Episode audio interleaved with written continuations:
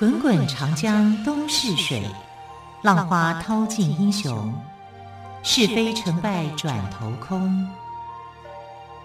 古今多少事，都付笑谈中。陪你说历史，汪培制作主持。欢迎朋友们再次收听《陪你说历史》节目，我是汪培。同样的，在最后，朋友们邀请到历史专栏作家于远炫老师来到我们节目当中。老师好，主持人好，听众朋友大家好。老师，我们谈到了在昨天的节目，晋文公流浪了十九年，对，哦，真的不容易哦。对，在他还没有成为晋文公之前，对，那所以他旁边的谋臣一直跟着他吗？对呀、啊，那忠心耿耿哎，非常的忠心，对。我们可以看到说，其实晋文公哦，之所以能够成为霸主，主要原因就是他的底下的这些臣子。可是你知道，这些的臣子到后来也成为了他的隐忧，晋国的隐忧。为什么呢？因为晋献公啊，主要是他的父亲晋献公把这些公族的成员全部杀光啊。对，因为他的父亲就认为说，他的公族成员，也就是他的这些叔伯兄弟啊，啊这。照理讲都是你的亲戚嘛，对不对啊？他就怕说你们会造反，就把这些公主的成员全杀了。那全杀了以后，你会变成什么？你没有人可以帮你，你帮你的一定是外姓的人员，而不是自家本家的人。本家没人了。对。所以后来才会有三家分晋的后来的故事。嗯、我们知道韩赵魏三家分晋嘛，然后就形成了战国时代的三个国家，等于晋国从一个国家分出为三个国家。本来它是三个国家的统一的一个国家的、嗯、啊，结果它的这个地盘就被分了，分出去有韩国、有赵国、有魏国，是这样子的啊。那这个呃，他的臣子当然非常的忠心，好、啊，可是。不，你这中心，可是你的下一代不一定。那当然，对啊，就是这样子啊。所以晋国最后就走向被瓦解的命运。好，他整个是灭国的啊，然后被三个大夫、三个国家取代了，啊成了呃这个新的战国的时候的一个新的势力，就韩赵魏。你可以想想看，晋国在位的时候有多强盛，他甚至能够打败楚国。哎，楚国是被打败的。啊，被被这个晋文公给打败，在城濮之战里面是被打败。那在这个他流亡的期间呢，他的这些呃追随他的这些臣子，就有点像影子政府一样啊，就是呃把各种的问题啊，各种需要建设的部分呢，都好好的想过了。好，所以臣子还是蛮重要的。因为臣子一开始跟随他的是啊非常好的啊非常贤能的一批人。这些家臣呢，有谁呢？像是他的舅舅啊，叫做胡偃、胡毛啊。啊，为什么姓胡？因为他的这个妈妈是敌国这边的人。狐狸的狐哈，狐狸的狐哈。那敌国的国姓就是胡，就姓胡。啊，所以呃，这个要讲的很清楚，是姓胡，不姓福。不是姓狄哦，他是姓胡，狐狸的狐。对啊，那他的舅舅，两个舅舅啊，跟随他叫胡眼、胡毛啊。那在他在晋国还有一个他的外公啊，他外公还在啊，他外公叫做胡图，这个名字，这个名字 太有意思了。他是突然的突，对，突然的突，狐狸的狐，突然的突，糊涂。对，但他一点都不糊涂，他脑子非常非常的清醒啊。那他是这个呃重耳的外公，重耳的外公啊。那臣子里面还有呃曾经割肉给他吃的介之推，还有赵崔。这个崔啊，就是衰老的衰，嗯、但是在古音上面要读作崔。啊，所以呃，乡音无改鬓毛衰，啊，这衰啊，是这个意思啊。讲赵衰就好可怜了，很衰，也好衰哦，很衰，对啊，对啊。哎，衰跟吹导致声音比较相近，对啊，对不对、嗯、啊？呃，赵赵崔可能有点讲赵衰，对啊，我们是念崔好了，呃、还是念崔了哈？那赵崔还有像魏抽啊，跟虚陈。等这些人物啊，都跟他是就是他的一个很重要的臣子。这里面有文臣有武将了，像魏抽还有颠杰，他们都是这个武将啊。介之推则是文臣啊。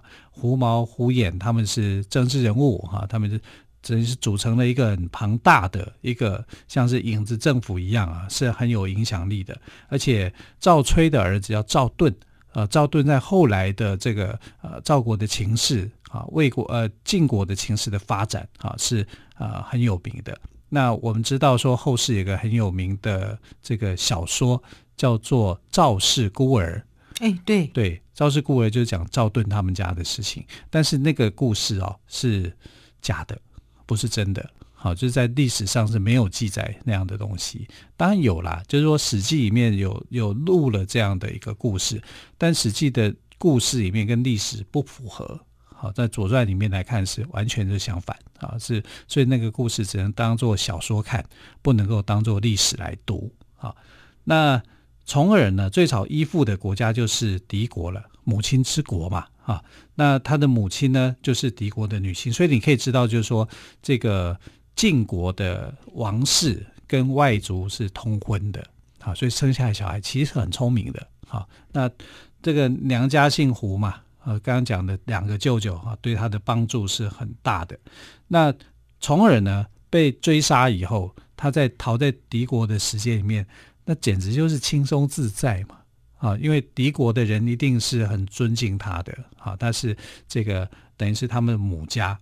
那在他的母家里面，敌国曾经去攻打一个啊更小的一个部落啊，然后就把两个美女啊给抓了啊，就是我们昨天讲的季维跟淑维跟季维啊这两个姐妹啊，当然是越小越年轻越可爱啊，所以这个重耳拿到以后，他就想说，我也不要两个都要，我总要犒赏给我的大臣嘛啊，所以他他就把其中的淑维啊就呃这个献给了。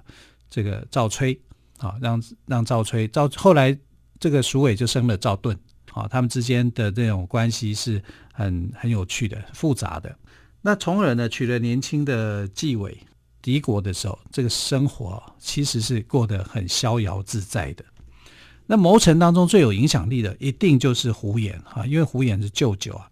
那当重耳遭到晋惠公追杀的时候呢，呃，重耳从敌国开始逃亡到魏国，表面上他就是一个落难的公子嘛，落魄的公子嘛。其实他那时候的年纪也蛮大了，五十五岁了。五十五岁了，对啊，年纪很大了。对呀、啊，呃，我们都称为公子。因为你说，哎，他多大？我还以为十九二十呢，那种哦，不是，不是七十八那样子。你看他在敌国就待了十二年了，嗯，然后他被追杀的时候就已经几岁了，好，所以他的年纪其实是大的。所以他一直想要，他后来当了晋文公以后啊，他就一直想要去觉得说，我可能那时候已经六十几了，我可能已经活不了多久，我要创一下一番事业，创下一番大事业。对对对，所以呢，晋文公啊，用四个字来形容他，叫做大器晚成。嗯哼，大器晚成这四个字，这四个就这样来的，就这样来的。哦，啊，就是说，因为他已经是很年纪很大了啊，但年纪很大，底下的人。还跟随他，还跟随那么多年啊！这群人真的是了不起啊！那他们这个从敌国啊逃到魏国的时候，魏国的君主是不喜欢他的啊，是很看清他的。那么他到了一个地方叫五路，一二三四五的五路就是这个梅花鹿的鹿啊。到五路地区的时候，肚子饿得不得了。然后这个重耳就想说，是不是可以跟田野间的这个农人啊要食物来吃？结果那些农夫说：“你要吃，我给你吃土吧。”就拿了一把土给他。那如果你是虫儿，你会怎么样？哎，你们欺人太甚嘛，根本要点饭，要点东西吃。所以我们常常说，现在没钱，我只能吃土，也是这样来的嘛？对啊，那些朋友说我最近好不好？我说啊，我快吃土了。吃土了。哎，但你要知道哦，那个时候郭子重耳面临的就是这种问题啊，真的，肚子饿得要死，结果农人给他一把土，叫他去吃土啊，这个概念蛮有点相像的，真的很像。啊、对，然后公子重耳很生气的啊，他本来要想把他一个教训啊，想要杀他的。但是后来的这个胡偃哈，他的舅舅就跟他说：“农夫送土给你，表示你会得到国家，泥土就是国家的象征嘛啊，所以你要把这东西是当成是一个好意，你反而要把你的怒气给这个掩盖下来，啊，要息怒啊，你还要跟他好好说声谢谢。哦不，我如果饿的话，直接给我食物，不用给我泥土，我不用得到国家。对。什么东西？我要的是食物，对，我要的是美食，不是泥土。对，我不用过啊，我不想得天下。对，可是从而那个时候听胡言那么讲，他就说：“嗯，有道理啊。嗯”所以就跟那个，所以他能够得到天下。对，他跟那个农夫啊，就说：“谢谢你，非常谢谢你。嗯”这样啊，其实肚子里面饿要死，可能有很多的 OS 圈圈叉叉都跑出来。可是又要听舅舅的话，对，而且他也是要志在得天下，不想再流浪了。对对，好，这个故事非常的精彩，我们先休息一下，再请于月轩老师跟我们说哟。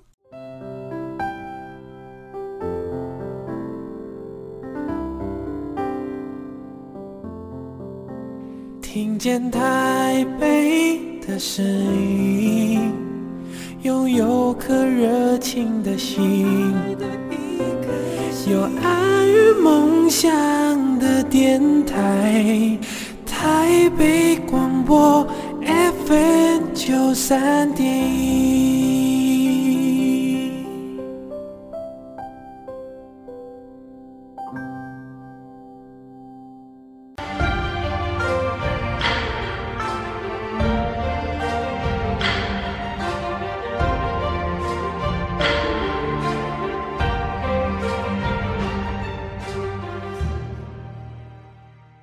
这里是台北广播电台陪你说历史节目，今天我们特别来宾于远逊老师。刚刚我们谈到了哦，晋文公跟他的谋臣们来到了魏国一个地方叫五路的地方时，因为肚子很饿的重耳呢，跟田野间的农人要食物，农人竟然拿了一把泥土给他，那么重耳很生气。可是他的舅舅胡衍告诉他说，这是得土得国的象征，重耳呢这才改愤怒为致谢。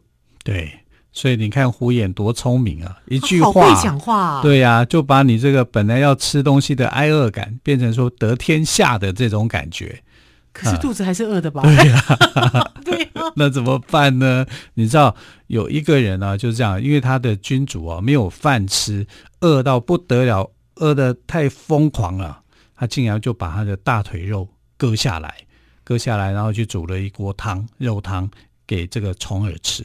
这个人叫做介之推，介之推，对对，历史上非常有名。对，介之推就把这个肉啊，就就给他嘞啊，所以你可以看到说，从而真的是那个时间呢、啊，因为他就是天堂跟地狱嘛。我在齐国。过那么快乐的日子，你没把我灌醉，你把我灌醉，啊、然后他就跑到，只好跑出来受罪。那受罪呢，就挨饿、受苦、忍饥，啊，反正就是你该过的，哈。他其实他的悲惨生活他都过，可是其实从来没有想到，他的臣子一样也不好过，哎。也不是说他臣子就很有钱啊，大家都同样的是这样的一个平等的情况之下，你受饿我也受饿，结果因为你是君主，所以我必须要去保护你，我还把肉给割下来。介之推这个来讲，我们现在来看，哎呦，吃人肉怎么可以这样子？不鼓励哈，不可以这样。但古代那个时候，它有一个时空的一个局限啊，他必须得这样子做。那必须得这样子做以后呢，介之推其实从来都没有说他对国君做了一个。多好多大的一个贡献，他提都没有提啊！所以你知道，这个晋文公后来回到晋国即位以后啊，他竟然就把他忘了。所有的赏赐的名单，臣子里面，通通每个人都有，就是遗忘他。好奇怪哦，很奇怪啊！就是可能真的是想要想要封赏的人很多啦。想要求的，哎呀，我有什么赏赐啊？毕竟十九年了。对呀、啊，对呀。啊，但是他就忘了，忘了以后呢，他就他跟他妈妈就躲到山里面躲藏起来。那躲藏起来，就过着与世无争的隐居生活，就对了。对，那躲藏起来以后，晋文公想到了，哎呀，这个我一个很重要的大臣曾经割了一个腿肉给我吃的，我我怎么可以忘记呢？对突然想起来了。他突然想起来，突然想起来以后。去找他，可是他不愿意再出来了。好，那不愿意再出来以后呢，旁边有一个人就出一个馊主意。哈，据说啦，就是说，哎，你就把山给烧了，有烟嘛，对，他就受不了就会逃出来，对，就会逃出来。啊，就就哎，晋文公觉得这好像也是一个好方法，对不对？啊，他就放火烧山。哎，怎么可以做这种事情？放火烧山，你要连累到的，你把珍贵的树木给烧了，然后那些小动物也没地方逃啊。是啊，是不是？然后你竟然是要一个人出来，结果他也不出来，他跟他妈妈就抱在树上，这样子被烧死。哎，很惨哎。对呀、啊，后来晋文公就觉得这些都是他的罪过，好，他就把这一天呢规定，就是这三天，哈，其实不是只有一天，这三天在内的。就定为叫做寒食节，寒食节，对，所以后世寒食节就这样来。我们吃润饼嘛，对不对？对对对，寒食节这一天在古代里面非常的重要啊，它其实是比清明还没有清明节之前啊，就是用寒食节，寒食节来这个纪念啊，介之推这样的一个忠臣不受禄的一个忠臣，当然也就是晋文公的一个罪过，他的一个错误。可是我觉得跟他出那个馊主意的人也也是要一起。一起要就责才对哈，因、嗯、为你看他的工程里面，这些城子里面，对晋文公真的是很爱护的啊。即便你忘了我，忘了我也没有关系，他就躲到山里面，还不想让你找到。就没想到因为这样子，还引起一场森林大火啊，然后还烧死在这个现场，也有了寒食节的一个由来跟传说。但不管怎么说啦。这十九年来哦，他真的是尝遍了各种各种的啊人间的冷暖，有好的有坏的，然后各国的给他的脸色，大国给的脸色都好，齐国很看重他，宋国也很看重他，连秦国，秦国那时候是秦穆公在位，秦穆公还做了一个哈很恶意的一个看起来好意，但其实很恶意的一个做法，他就把五个秦国的女子赐给他为妃。当妃子啊，因为晋惠公是一个反反复复的一个小人，他曾经打过这个呃秦国的很多的主意，甚至两边交战，两边交战最后这个晋惠公失败了。那失败了以后啊，这个他的呃整个他的儿子啊就被留在那边当俘虏，留在那边当俘虏以后，他儿子也娶了秦国的一个女子，就是分配给他。他回去又当了这个呃君主，叫做晋怀公。你看，所以呢，晋惠公到晋怀公两任都是秦国去帮他立的，好，然后怀公的这个女子到最后，秦穆公呢就把晋怀公的老婆，虽然是秦国女子，好，就怎么样送给了这个呃秦穆呃这个晋文公。意思就是要他乱伦，你这等于是你你如果你要了他，就有这个乱伦上面的一些问题。他给了他五个秦国女子的女生，可以拒绝吗？不可以，不可以，因为这里面是一个政治的手段。好，所以呃，秦穆公也很狡诈啦，但是他的臣子一定会去想办法帮他解套，去解套了。因为那个时候，这个呃。对这个女孩子哦，晋文公那时候哈，公子重耳伤透脑筋啊。我们知道秦国的姓姓嬴嘛啊，所以她因为嫁过晋怀公，所以她的名叫怀嬴。那他对怀嬴的一个处理的方式就，就他接受他也不是，可是怀嬴是一个很有骨气的人，他就觉得说，我是被奉命嫁给你的，其实也不是我的意愿啊。但是我如果嫁给你。啊，依命令哈，这个秦穆公安排的，那我就是你的妻子，你为什么要去糟蹋我？哈，因为他那个时候递一个那个洗手的一个类似像毛巾的东西给他擦手，因为上完这个呃盥洗，他要洗手。那洗手的话，你不是都会掸开那个水吗？对，对不对？他就会拿那个毛巾给他，结果他就不收那个毛巾，直接用手甩，直接用手甩就甩中了怀嬴。我怀疑就觉得说，你用这个方式哈来欺负我，心里头他就很不高兴，他就直接把话给说出来。那后来这个公子重耳啊就觉得说他失礼了，啊对他的这个女孩子啊他很失礼了，所以他后来还是接受了她啊，他就不管这些所谓的名分啊礼节上面啊，他就依然就接受了。那你接受了这五个女子以后，秦穆公他还觉得说好，你答应了这种条件，我可以帮你去复国，帮你去即位啊。所以他就啊，就带着这个啊，等于是秦国用武力的方式送他回晋国去即位啊。他是秦穆公哦，三度，他等于是立了三个这个晋国的君主，第一个晋惠公，第二个晋怀公，第三个晋文公。哇！啊，所以秦穆公也很厉害，对不对？那这段历史里面呢，就出现了一个成语，叫做“秦晋之交”。秦晋之交，对，所以我们常常会祝贺人家新婚呐、啊，就说我们要结秦晋之好，秦晋之交，对，永结秦晋啊。我为什么秦与晋那么好？因为呃，秦穆公立了晋国三个这个呃君主啊，是非常呃。表示说他们关系是非常非常亲密的，好，可是其实这个就是政治嘛，因为到后来晋国跟秦国就打仗了，哈，因为呃这个晋文公去世以后，啊，就发生了这个争乱、争争争执，然后晋国跟秦国就打仗，整个秦晋之交就没了，啊，那变成晋国这时候跟谁好嘞？跟楚国，就晋楚之交了，变晋楚之交了。